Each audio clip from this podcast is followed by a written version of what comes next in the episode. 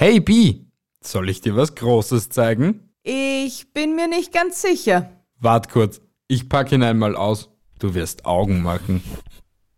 Wow, Mi, der ist ja echt riesig. Viel größer als die anderen. Magst du's gleich einmal ausprobieren? Passt das Riesending auch wirklich rein? Sicher, ist nur lang, aber nicht dick. Ich steck ihn einmal rein. Sei aber vorsichtig. Nicht, dass irgendwas kaputt geht. So, Cartridge ist reingesteckt. Keine Ahnung, warum der so groß ist.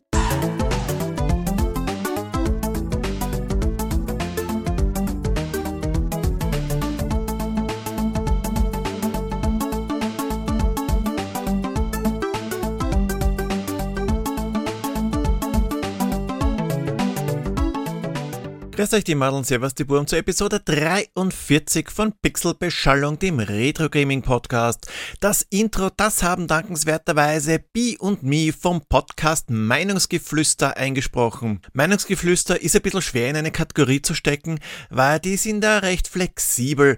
Hört einfach einmal bei ihnen rein, dann wisst ihr, was ich meine. Heute geht's bei Pixelbeschallung nicht um Gauntlet 4, nein, wir schnappen uns die Klingen der Rache und spielen Blades of Vengeance.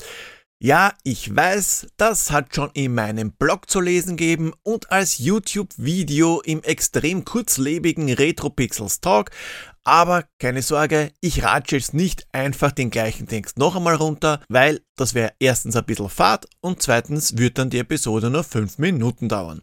Blades of Vengeance ist 1993 exklusiv für das Sega Mega Drive erschienen.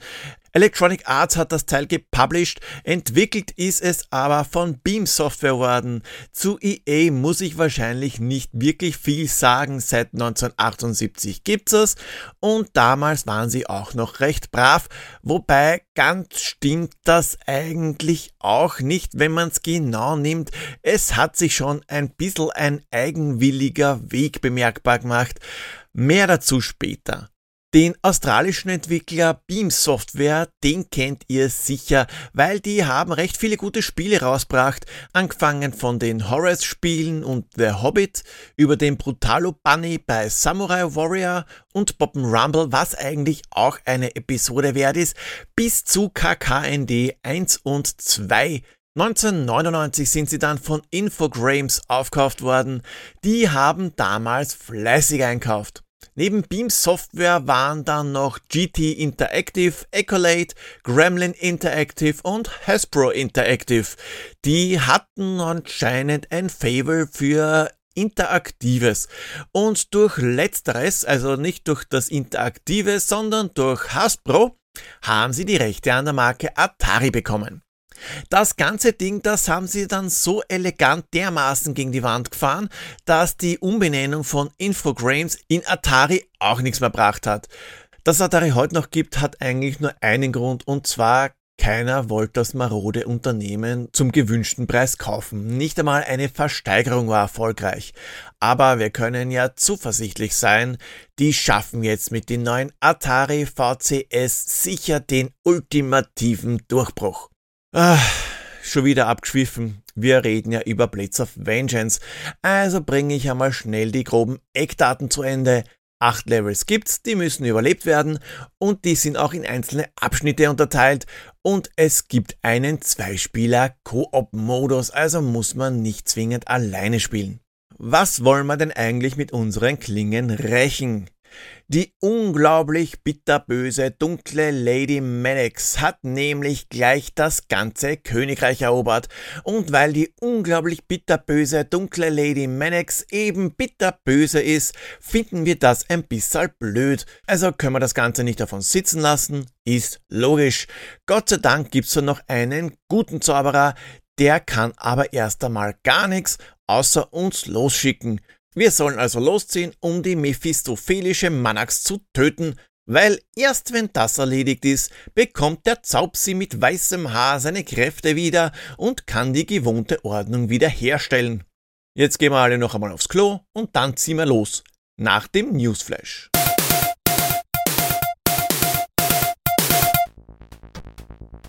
...1993 ist Blaze of Vengeance erschienen und weil heute Also jetzt heute nicht heute heute an den Tag, an dem ich aufnehme und schon gar nicht der Tag, an dem ihr die Episode hört, sondern der Tag, an dem ich alles vorbereitet habe.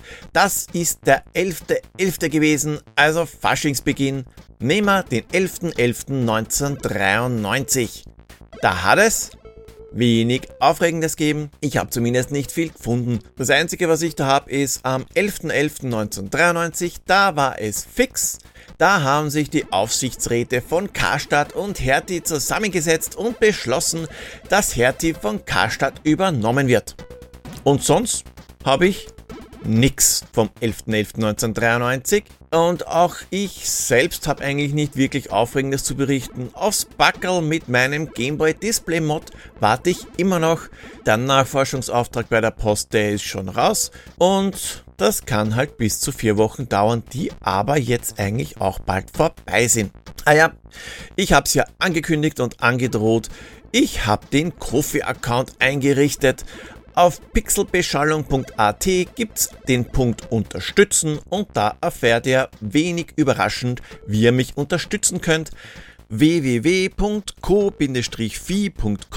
slash pixelbeschallung ist die Kofi-Adresse und weiter will ich gar nicht drauf rumreiten. Ich freue mich, wenn ihr mich unterstützt, aber es ist keine Dramatik, wenn ihr das nicht tut. Dramatisch ist aber der Kinostart. Am 4. November 1993 kam das Drama Drei Farben Blau mit Juliette Binoche ins Kino. Und bevor ihr jetzt nachrechnet, wie viele Farben Blau wirklich sind, geht's ab zum Pixel Royal.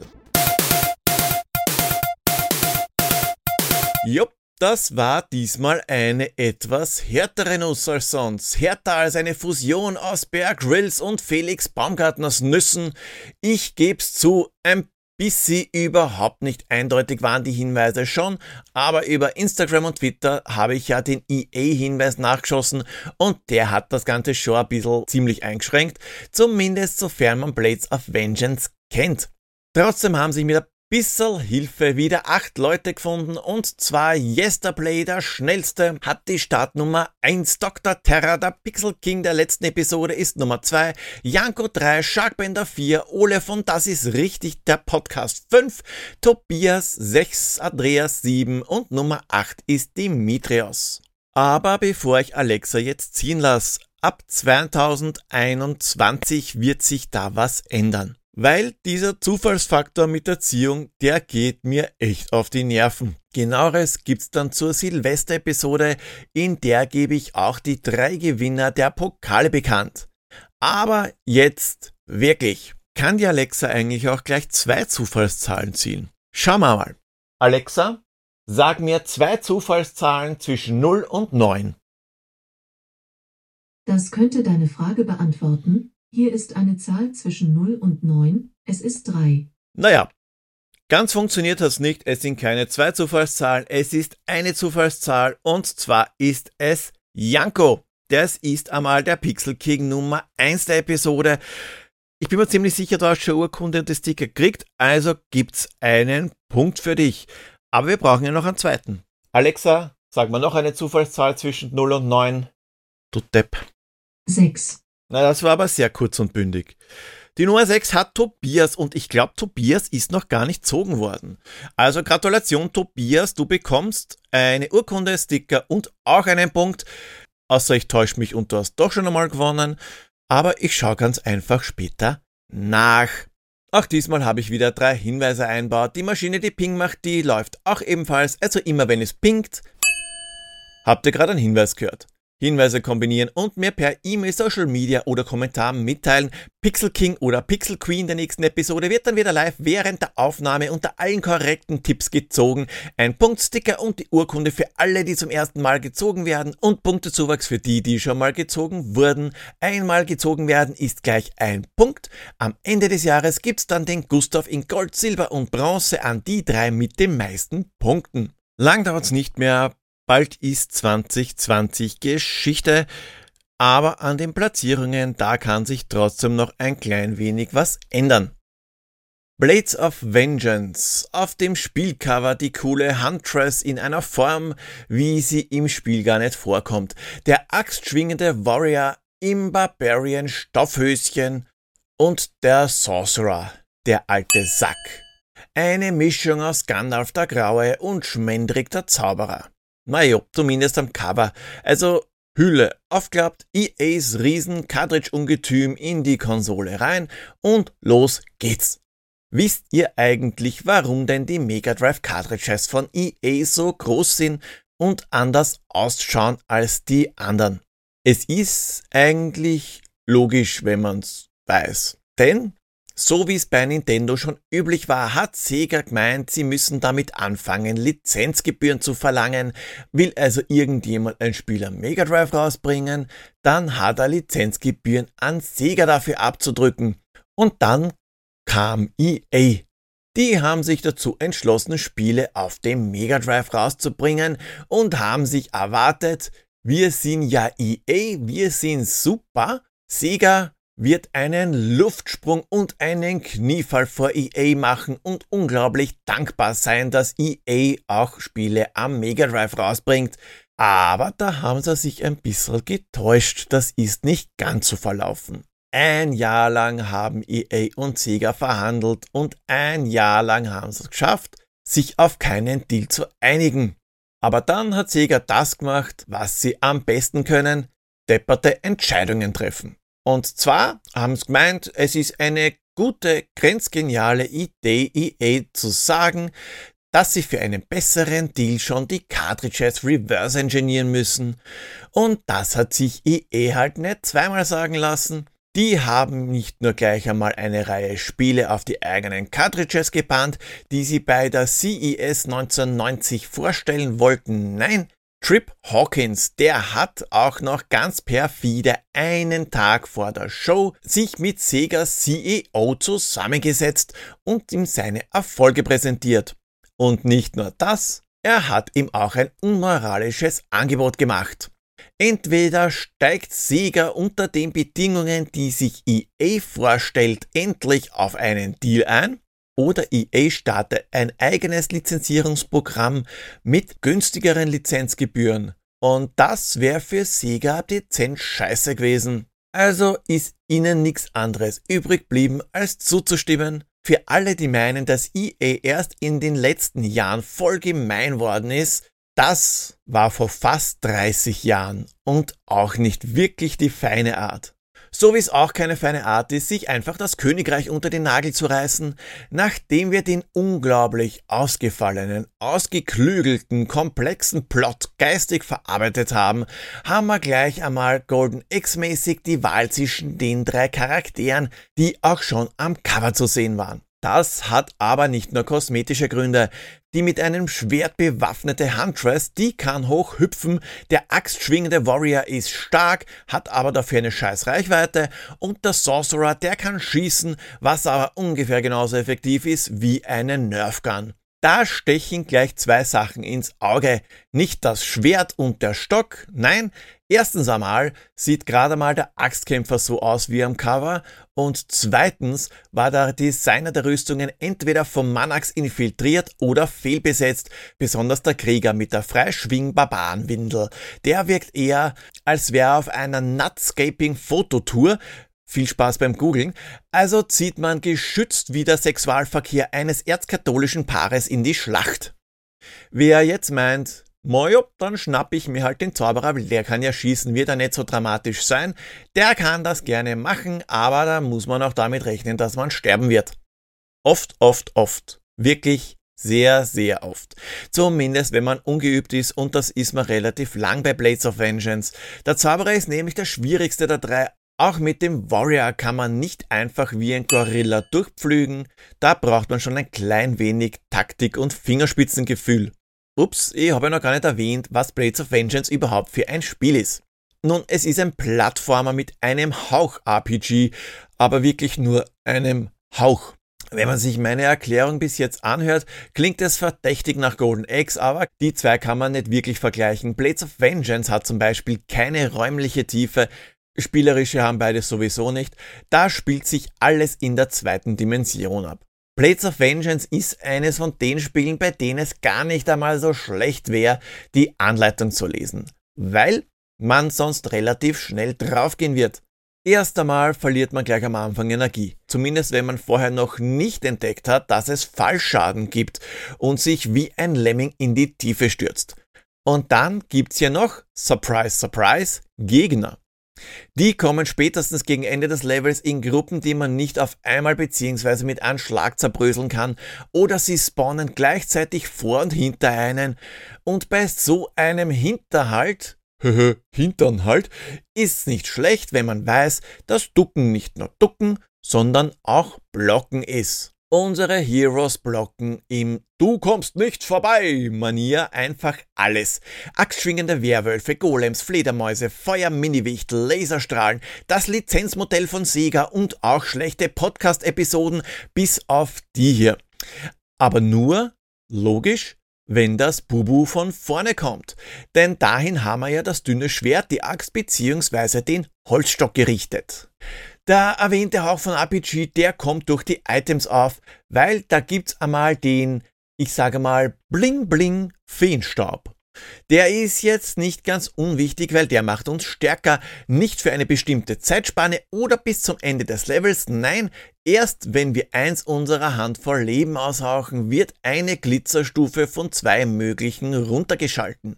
Der Rest ist eher Standardkost. Heiltrank, Smartbomb, Unverwundbarkeit und das nutzloseste Item, die Gaspotion. Den Anti-Furzgastrank braucht man nämlich gerade mal in einem einzigen Level. Wer meint, er bekommt nicht genügend Items, kann die Dinger auch am Ende jeden Levels um mühsam eingesammeltes Silber kaufen. Aber nicht so schmissig sein mit dem Geld, weil nach ein paar Levels könnt ihr euch nämlich eine neue Rüstung zulegen. Das ist ein netter Twist im Spiel, der ein bisschen Abwechslung reinbringt. Und dann sind endlich alle drei Helden so gestylt, wie sie es auch beim Fotoshooting zum Cover waren.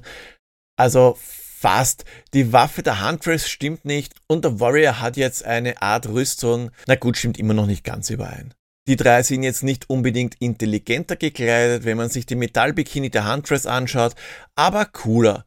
Der Sorcerer sieht jetzt nicht mehr wie ein Aushilfsmoses aus und sie sind widerstandsfähiger und die Waffen sind stärker. Und bei der weißhaarigen Lady mit dem Schwert sogar ausgetauscht. Die geht jetzt mit einer Armbrust bewaffnet in den Fernkampf. Recht praktisch, wenn dieser Sound beim Schießen nicht so scheiße wäre. Der klingt so extrem lächerlich, als hätten sie ihn direkt aus Thing on a Spring gegrabt. Sowas wie Magie, also wie bei Golden Axe als Special Move, gibt's nicht. Das ist ein bisschen schade, weil das wird neben dem taktischen Element auch den Coolness-Faktor ein bisschen erhöhen, aber dafür gibt's einen starken Schlag und später auch eine Ladeattacke. Soweit, so gut. Und natürlich kommt Blades of Vengeance nicht ohne Endgegner aus. No, na. Die Bosse sind super imposant, ausgeklügelt und besonders das würde ich gern sagen, wenn es zutreffen würde. Aber leider ist es nicht ganz so. Gut, der bildschirmfüllende Schädel aus dem vorletzten Level, der hat schon was, wenn das nicht auch gleichzeitig ein Arschloch von Boss wäre. Da ist Lady Manax, die sich in einen mobil eingeschränkten zweiköpfigen Drachen verwandelt hat, ein Schaß dagegen. Mir ist auch nicht ganz klar, was der übergroße fliegende Medusa-Kopf sein soll, außer ein übergroßer fliegender Medusa-Kopf und recycelt haben sie den Schlangenwuschelkopf auch noch. Nicht falsch verstehen, die Levelbosse, die sind nicht kotzschlecht, aber eben nichts Besonderes. Standard halt. Aber dafür haben es mehrere Stufen und das finde ich schon fein. Je nachdem, wie sehr man sie verdroschen hat, ändern sie ihre Attacke. Und auch die Musik bei den Bossen, die mit der Zeit immer intensiver wird und so Druck macht, obwohl eigentlich gar keiner da ist, die ist super. Zugegeben aber auch nur die, weil der Rest ist, naja, Durchschnittsgedudel oder sagen wir mal oberer Durchschnitt. Da kann das Mega Drive schon besseres. Was ich ja noch gar nicht erwähnt habe, ist der Koop-Modus für zwei Spieler. Da bin ich ein bisschen zwiegespalten. Sicher macht's mehr Spaß, mit einer zweiten Person Gegner zuzuhäckseln, was aber auch gleichzeitig ein bisschen blöd ist, wenn man nicht wirklich eingespielt ist. Sonst kann's nämlich nervtötenderweise nicht grad selten passieren, dass man sich gegenseitig im Weg ist. Man kann sich zwar nicht direkt wehtun, aber wenn einer hinterherhinkt, kommt der andere früher oder später nicht mehr weiter. Besonders lustig, wenn man gerade in einer Sprungpassage ist und der Screen nicht mehr weiter scrollen kann. Dann ist man in der Luft vielleicht gerade über der Lava, der Bildschirm scrollt nicht weiter, der Held bleibt in der Luft stehen, segelt gerade nach unten in die Lava und man lernt sich hassen. Nicht so dramatisch wie bei Overcooked, aber ein bisschen zumindest. Besonders, wenn es nämlich um die Power-Ups geht, weil da müsst ihr halt schnell sein. Mehr Spieler heißt hier nämlich nicht automatisch, dass es mehr Power-Ups gibt. Es werden genauso viele wie vorher abgeworfen. Aber Gegner verhauen, das geht dafür schneller. Blöderweise ist der Zweispieler-Modus insgesamt so suboptimal umgesetzt, dass eine Solopartie oft einfacher ist. Und wie macht man ein eh schon grausam schweres Spiel noch qualvoller? Man baut weder eine Speicherfunktion noch Passwortsystem ein. Also nichts mit später da weitermachen, wo man aufgehört hat. Nein, da waren sogar kolossale Sadisten am Werk. Es gibt nämlich weder Passwortsystem und Safe Games noch Continues. Kein einziges Continue. Gar keine. Nix, nada, niente. Wenn ihr nach einer Stunde endlich bei der zweiköpfigen Menex seid, weil so lange braucht ihr dorthin sicher, und dann pulverisiert werdet, heißt's, schade, schade, schade, fang wieder von vorn an bei Level 1. Du kleiner Versager, du Wurm, du Loser. Also nicht wortwörtlich, aber wenn man zwischen den Zeilen liest, dann glaube ich, könnte das irgendwo im Code versteckt sein. Das kann den Frustfaktor schon in utopische Höhen treiben. Allerdings muss man halt dazu sagen, wenn man Blaze of Vengeance sein eigen nennt, man hat ja nicht hunderte Spiele gehabt. Das ist ja nicht so wie heute. Wir hatten ja damals nix. Da haben wir auch Spiele gespielt, die uns eigentlich auf die Nerven gehen. Außer Bud Simpsons Escape from Camp Deadly. Scheißspiel. Um, ähm, was soll ich jetzt noch viel über Blaze of Vengeance erzählen? Ich könnte jetzt die Episode noch künstlich strecken und irgendwas zum 20. Mal wiederholen, aber das bringt ja nichts. Grafisch gibt's bei Blaze of Vengeance gar nichts zu nörgeln. Die Sprites, die sind schön ausgearbeitet, die Animationen super und auch die Endgegner sind in Ordnung. Es ist einfach ein schönes Spiel. Da ist grafisch schon Qualität abgeliefert worden. Bei der Musik, da hat man aber dafür einen Gang runtergeschalten. Die ist zwar stimmig und okay, aber naja, sie wird sicher nicht in meine Top 10 der Videospielmusik wandern, weil dafür ist sie ganz einfach nicht ausgefallen genug. Alles in allem ist Blades of Vengeance ein gutes Spiel, aber sicher nicht für jeden was. Man braucht schon einiges an Übung und manche Stellen sind wirklich unübersichtlich. Da lässt sich kaum verhindern, dass man Energie verliert. Aber dafür gibt es einen Koop-Modus, der zwar lustig, aber nur begrenzt praktisch ist. Wenn ihr die Möglichkeit habt, gebt Blades of Vengeance eine Chance und euch Zeit, ins Spiel reinzukommen. Wirklich kaufen solltet ihr es allerdings nur, wenn ihr es auch wirklich einmal Probe gespielt habt. Weil Hand aufs Herz, so bedeutend ist der Titel jetzt auch wieder nicht. Ich habe damals Blades of Vengeance gekauft, weil mir die Bilder auf der Rückseite gefallen haben, so wie man halt damals oft Spiele gekauft hat. Ich war ein Golden X-Fan und habe mich auf ein Spiel gefreut, was ähnlich wie Golden X ist oder ähnlich wie Golden X ausgeschaut hat. Blöderweise spielt sie sich aber ganz anders und ist noch dazu schwer, wenn man keine Übung hat und wenn man so blöd ist, die Anleitung zu lesen und nicht weiß, dass man sich mit runter duckt. Also ist der Cartridge dann einfach einmal in irgendeine Ecke gewandert und eingestaubt. Aber ein paar Wochen oder Monate später habe ich dann den Ding doch noch eine Chance gegeben. Ich habe es ja schon erwähnt, so viele Spiele hat man da nicht gehabt, aber durchgespielt habe ich es trotzdem nie. Heute bin ich schon ein bisschen geübter als damals und ich weiß, dass man blocken kann. Das kombiniert mit der Tatsache, dass ich nicht blind vorgestürmt bin, sondern ein bisschen vorsichtiger war, weil es gibt ja eh kein Zeitlimit. Das hat mich ein schönes Stück weitergebracht. Aber dieser verdammte Riesenschädel im vorletzten Level, der hat mir wirklich den letzten Nerv geraubt. Ich bin gescheitert, nicht nur einmal, und weil man ja jedes Mal neu anfangen muss, naja, Blades of Vengeance. Das gibt's nicht überall. Es ist in keiner Collection neu aufgelegt worden, was das Ganze ein bisschen schwierig macht. Nachdem es auch ein Nischentitel ist, kommt man gar nicht einmal so leicht dran, zumindest wenn man nicht zu viel Geld loswerden will. Es ist kein Schnapper, den man so nebenbei mitnimmt. Aber glücklicherweise gibt's Blades of Vengeance als Streets of Rage 2 Mod für die Sega Mega Drive und Genesis Collection auf Steam. Ich bezweifle allerdings, dass das ganz legal ist. Es muss jeder für sich entscheiden, ob er das EA antun kann. Und zu guter Letzt nochmal der Hinweis auf Silvester Special, bei dem auch die Pokale ausgelobt werden. Ein paar Fragen, die ich ins Hinter die Kulissen Special einbauen werde, haben mich ja schon erreicht. Ein, zwei davon sind vielleicht ein bisschen seltsam, aber keine Sorge, ich verurteile das nicht. Also, wenn's was gibt, das ihr über mich oder den Podcast wissen wollt, dann fragt einfach. Instagram, Twitter, E-Mail, Kommentar, Wege mich zu erreichen gibt's viele und genau über die Wege könnt ihr mich erreichen, wenn ihr wisst, was das Spiel der nächsten Episode ist. Ich weiß noch nicht, wie ich es genau mache und vor allem, wie ich damit eine ganze Episode füllen soll mit einem der politisch unkorrektesten Spiele der 8-Bit-Ära. Ah ja, und weil schon ein, zweimal ein Thema war. Ihr habt mehrere Rateversuche. Wenn also der erste Tipp falsch war, dann ratet einfach noch einmal. Aber bitte nur ein Tipp pro Versuch, schickt mir nicht gleich eine ganze Liste. Wollt ihr, dass ich mir ein bestimmtes Spiel vornehme, dann lasst es mich wissen und auch wenn ihr eine Idee für ein Intro habt, könnt ihr Pixelbeschallung mitgestalten. Ihr könnt auch gern eine Sprechrolle im Intro übernehmen, den Text den kriegt ihr eh von mir. Folgt mir auf Twitter at retropixels.at, Instagram at pixelbeschallung, spread the word und empfiehlt mich weiter und schaut bei www.pixelbeschallung.at vorbei. Und nicht vergessen, bei manchen Spielen ist's wie bei Tinder, das Cover ist eher ein Symbolfoto. Baba!